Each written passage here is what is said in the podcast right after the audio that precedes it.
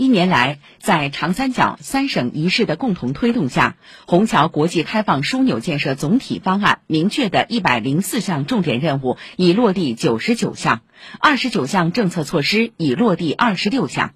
二零二一年，虹桥国际开放枢纽一核两带全域生产总值达到二点五八万亿元，以长三角不到百分之二的区域面积，贡献了近百分之十的经济总量。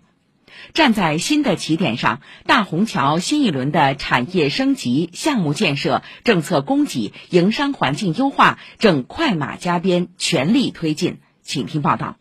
深昆路上，虹桥国际中央商务区的核心位置，近来开出一家企业服务的旗舰店，周边五公里范围内，携程、威马等一大批企业总部集聚，负责人过来办事，车程不到十分钟。一个上午就能办掉。以前呢，有些税务啊这些东西不在同一个地方去办理的，这边设施啊配套的这些东西越来越完善。那我们企业肯定都希望是这样。一千两百平方米的大厅里，除了提供企业开办、变更、税务等四百多个政务事项的咨询受理，还增设了跨区域通办的特色窗口，长三角企业异地设立、变更等事项都可以在此办理。还有专门的窗口为企业提供进博参展、海关通关。外籍人员签证、工作许可办理等服务。虹桥国际中央商务区管委会投资促进与公共服务中心主任刘飞说：“这样的旗舰店模式未来会向外辐射。虹桥目前已经集聚了六万多家企业，尤其总部内的有四百多家了。这些企业它的服务的需求肯定是很大的。我们希望构建一个大虹桥的一个服务体系，做强了之后，服务功能能够跟虹桥国际开放枢纽的北江带、南江带能够形成互动的，跟整个虹桥商务区的周边的城市形成一种合作的。”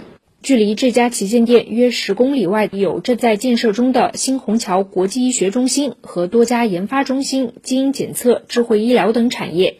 云南白药、信达生物、正大天晴等十家著名生物医药或医疗器械头部企业也落户于此。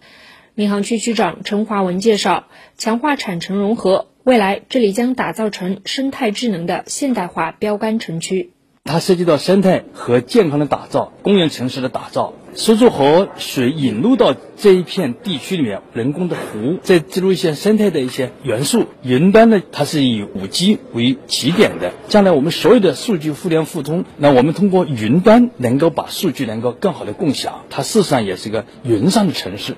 往北向拓展带延伸，五个月前把总部搬到长宁的工业互联网垂直领域龙头企业黑狐科技，看中的正是大虹桥一小时通达长三角各大主要城市的区位优势和丰富的朋友圈资源。黑狐科技政府事务副总裁刘崇明说：“他们正在打造的现代制造服务业能力中心以及工业互联网生态体系，将为长三角制造业数字化转型开辟更广阔空间。”我们来了之后，其实政府帮我们对接了很多这种上海总部企业。我们通过集团和研发中心接触到很多家工厂，一次统谈可能就给很多家工厂都能上线我们这个系统了。不断涌现的虹桥经验、虹桥方案，为推动区域高质量发展贡献了虹桥力量。市发改委副主任王华杰说：“下一步将继续以打造集中级彩虹桥为目标，持续强化虹桥国际开放枢纽的集聚辐射、协同开放和互联互通。”为深入推进长三角一体化发展、服务构建新发展格局做出新的更大贡献。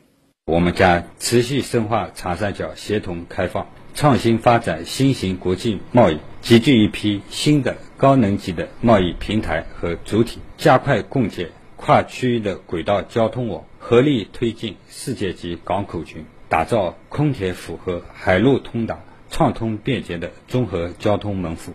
以上由记者李雪梅、于倩、孙平报道。